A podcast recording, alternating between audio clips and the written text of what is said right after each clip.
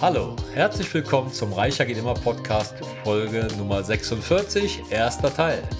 Heute reden wir mal über das Sparen für morgen, beziehungsweise wir geben heute mal einen Einblick in die Verhaltensfinanzen.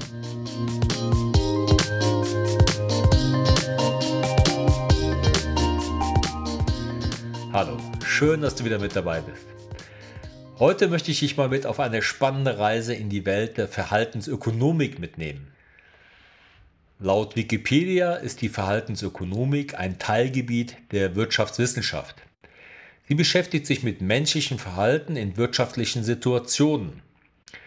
Dabei werden auch Konstellationen untersucht, in denen Menschen im Widerspruch zur Modellannahme des Homo economicus, also des rationalen Nutzenmaximierers, agieren. Der Grundgedanke dieser Folge sollte also sein, dass wir mal darüber reden, warum es für viele von uns so schwer ist, Geld zu sparen und welche Möglichkeiten es gibt, dieses Verhalten entsprechend abzuändern. Fangen wir also mit dem ersten Problem an, dem Sparen. Was ich ja immer wieder jedem Zuhörer rate, ist das regelmäßige Nachdenken über Geld. Einmal die Woche sich bewusst ein ruhiges Plätzchen zu suchen und mal eine Stunde, gern auch etwas mehr, sich Gedanken über die eigenen Finanzen bzw. den eigenen Umgang mit Geld bewusst machen. Vielleicht hast du ja im Augenblick eigene Finanzthemen, die dich beschäftigen. Vielleicht möchtest du Geld anlegen in Aktien oder du möchtest eine Versicherung für deine Altersvorsorge abschließen oder sogar eine Lebensentscheidung treffen und dir eine Immobilie kaufen. Leider sind gerade diese Entscheidungen oftmals weniger rational, als wir für uns selber zugeben möchten. Der Grund dafür liegt in der Verhaltensfinanzierung, einem faszinierenden Bereich, der Psychologie und Ökonomie verbindet. Verhaltensfinanzierung oder im Englischen Behavioral Finance genannt, analysiert, wie psychologische Einflüsse und kognitive Verzerrungen das finanzielle Verhalten von Individuen und Märkten beeinflussen. Nehmen wir doch hier mal als gutes Beispiel den Kauf einer Immobilie. Gerade in Bezug auf den Kauf von Immobilien und die Aufnahme von Hypotheken zeigt sich oft ein bestimmtes Muster, das durch die verschiedenen Aspekte der Verhaltensfinanzierung erklärt werden kann. Hypotheken und das größte Haus, das man sich leisten kann. Ich sehe es leider immer wieder. Viele Menschen kaufen das größte Haus, das sie sich leisten können, oder sogar noch ein größeres. Wenn dann die finanziellen Schwierigkeiten beginnen, geben sie den Banken die Schuld. Na, kommt dir das bekannt vor? Aber warum ist das so? Einer der Phänomene, die in diesem Bereich immer wieder gerne auftreten, ist der berühmte Ankereffekt. Menschen orientieren sich oft an der ersten Zahl, die sie hören. Wenn dir also deine Bank sagt, sie würden bis zu einem bestimmten Betrag finanzieren, dann nehmen viele das als Ausgangspunkt auch wenn sie weniger ausgeben könnten. Dann die sogenannte Bestätigungsverzerrung. Menschen suchen gerne Informationen oder Meinungen anderer, die ihre bereits bestehende Meinung oder Entscheidung unterstützen. Wenn sie ein großes Haus wollen, dann neigen sie dazu, nur die positiven Aspekte zu sehen und die Risiken oftmals vollständig zu ignorieren. Dann ein Punkt, der leider meines Erachtens immer häufiger in unserem Land auftritt, das Statussymbol und der soziale Druck. Ein großes Haus wird oft von vielen Menschen als ein Zeichen von Erfolg angesehen. Der soziale Druck, den eigenen Erfolg zu zeigen, der kann dazu führen, dass Menschen weit über ihre Verhältnisse leben. Und da sind wir auch bereits bei einem weiteren Problem, der Überschätzung der eigenen finanziellen Fähigkeiten. Viele überschätzen, wie viel Haus sie sich tatsächlich leisten können besonders wenn sie zukünftige Einnahmen oder Ausgaben nicht realistisch einschätzen. Wenn dann die finanziellen Schwierigkeiten beginnen, neigen einige dazu, die Verantwortung von sich zu weisen und den Banken die Schuld zu geben. Dies kann auch eine Form der kognitiven Dissonanz sein, bei der Menschen Konflikte zwischen ihrer Überzeugung und ihrem Verhalten zu vermeiden suchen. Gehen wir weiter zu dem Thema Investitionen und das eigene Risikomanagement. Wie gehst du denn mit Risiko um? Denk mal an die Börsenkrise vor einigen Jahren. Als die Märkte einbrachen, fühlten sich die Verluste emotional ganz anders an als während den Hochphasen. Viele von uns machen keinen tollen Job, wenn es um das Risiko geht. Risikomanagement ist für mich ein zentraler Bestandteil der Investitionstätigkeit und die Art und Weise zu wissen, wie man als Individuum die Risiken wahrnimmt und wie man darauf reagiert. Es ist ein Kernthema der Verhaltensfinanzierung. Wenn es um Investitionen und das Management von Risiken geht, dann neigen viele Menschen dazu, in Extremen zu denken und zu handeln, was oft durch ihre emotionalen Reaktionen auf Marktbewegungen getrieben wird.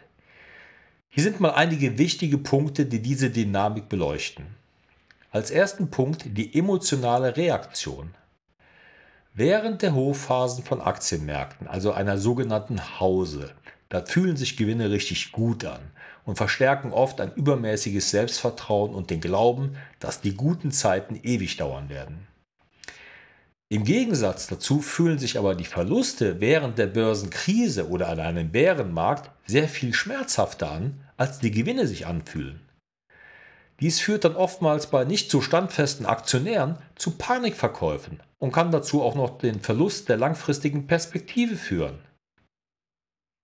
Und hier auch wieder die Risikowahrnehmung und Toleranz. Viele Menschen überschätzen einfach ihre Risikotoleranz in guten Zeiten und unterschätzen sie, wenn die Märkte fallen. Eine realistische Einschätzung der eigenen Risikobereitschaft und finanziellen Situation kann helfen, emotionale Entscheidungen in Krisenzeiten zu vermeiden. Dann ein Thema, was wir bereits in einer anderen Podcast-Folge besprochen haben, die Diversifikation. Eine der Grundlegenden des Investierens ist die Diversifikation, also die Streuung der Anlagen, um Risiken zu reduzieren.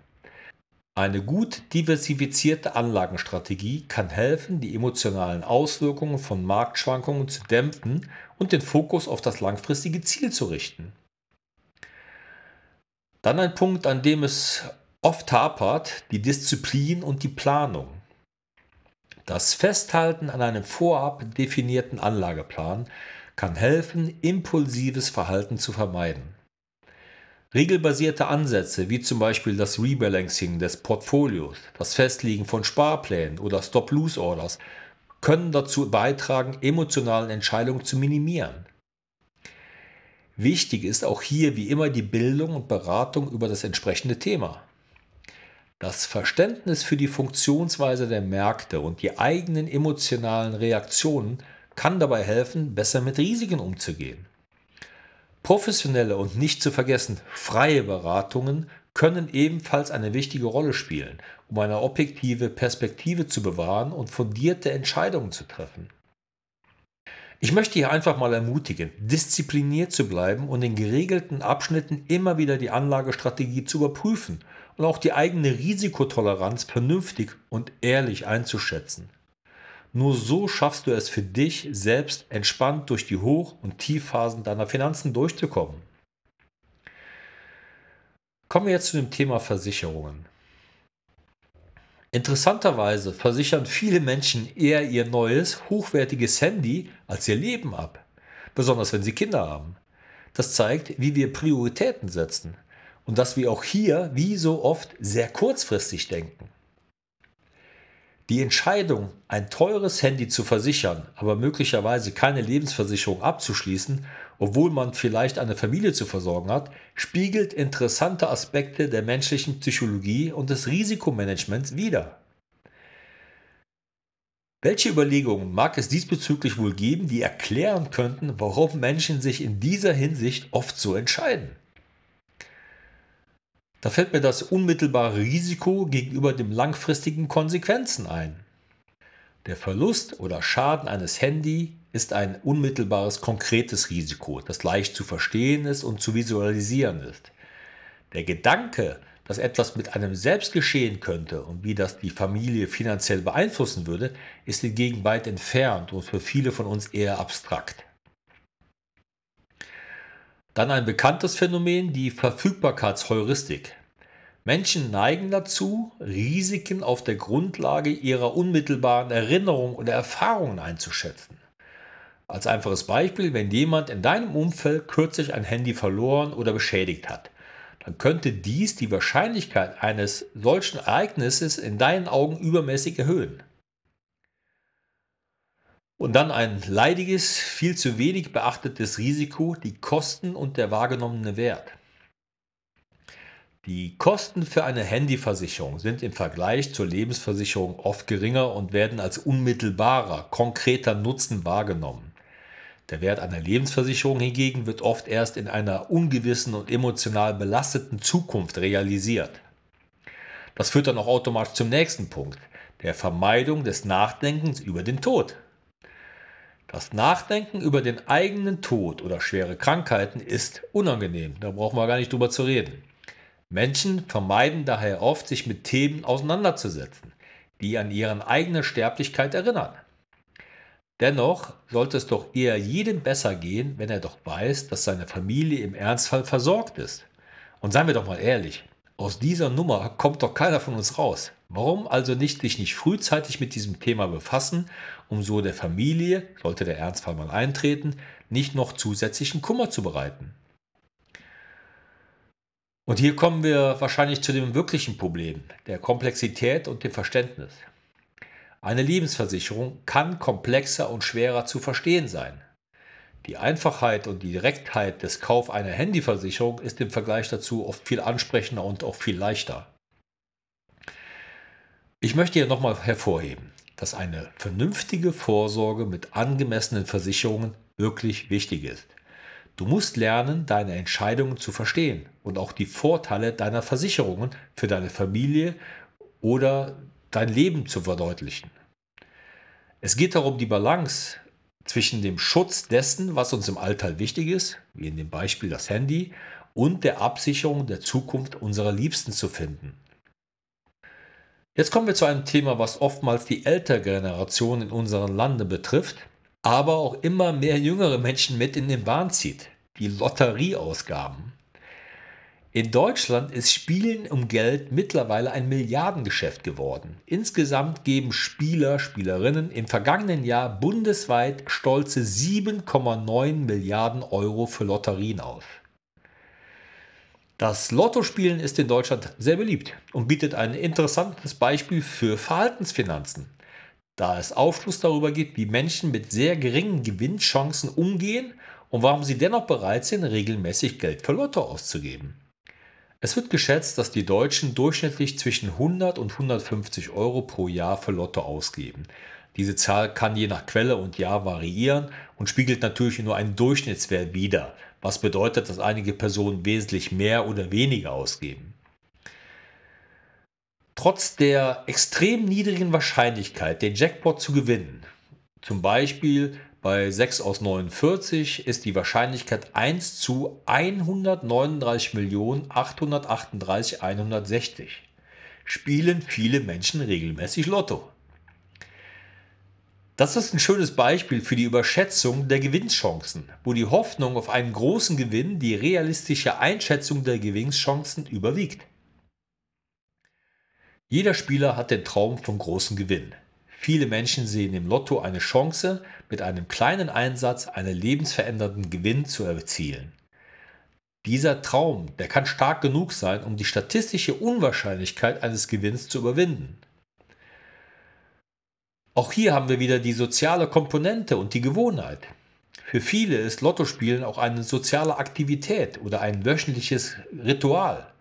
Das gemeinsame Träumen von Gewinn oder das Ritual, die Lottozahlen zu prüfen, kann einen eigenen Wert haben, unabhängig vom finanziellen Ergebnis. Und nicht zu vergessen die Verfügbarkeitsheuristik. Die Berichterstattung über Lottogewinner in den Medien kann dazu führen, dass Menschen die Wahrscheinlichkeit eines Gewinns überschätzen. Sie hören von den Gewinnern, aber nicht von den Millionen von Menschen, die nichts oder nur sehr wenig gewinnen. Auch hier solltest du bei deinem nächsten Nachdenken über Geld die Frage der Bedeutung einer realistischen Erwartungshaltung und dem verantwortungsbewussten Umgang mit Geld hinterfragen. Während Lottospielen für viele eine harmlose Freizeitbeschäftigung ist, ist es wichtig, das Bewusstsein dafür zu schärfen, dass regelmäßige Ausgaben für Lotto einen signifikanten Teil des Budgets ausmachen können, insbesondere wenn die Einsätze im Verhältnis zum Einkommen und Vermögen hoch sind. So, das war der erste Teil dieser Podcast-Folge. Wir haben eine spannende Reise in die Welt der Verhaltensfinanzen unternommen und erforscht, wie psychologische Faktoren und kognitive Verzerrungen unser finanzielles Verhalten beeinflussen. Wir haben gehört, dass trotz unseres Wunsches, rational zu handeln, viele von uns Schwierigkeiten haben beim Sparen, Investieren und bei der Absicherung durch Versicherungen weise Entscheidungen zu treffen. Besonders beim Kauf von Immobilien, den Umgang mit Investitionsrisiken und der Priorisierung von Versicherungen zeigen sich diese Herausforderungen. Selbst bei scheinbar harmlosen Aktivitäten wie dem Lottospielen beeinflussen unsere Wahrnehmung und sozialen Einflüsse, wie wir unser Geld ausgeben. Diese Einblicke helfen uns, unser eigenes Verhalten besser zu verstehen und fördern hoffentlich deine klügere finanzielle Entscheidungen in der Zukunft. In der nächsten Podcast-Folge, also dem zweiten Teil dieser kleinen Mini-Reihe, werden wir dieses Thema nochmals weiter ausführen, aber hier legen wir mal den Schwerpunkt in der Lösungsfindung. Ich freue mich darauf, dich wieder dabei zu haben und dir Möglichkeiten aufzuzeigen, wie du dein Verhalten bezüglich Geld und Investitionen bewusster und erfolgreicher gestalten kannst. Vielen Dank für dein Zuhören, alles Gute und viele Grüße, dein Klaus Sagwind.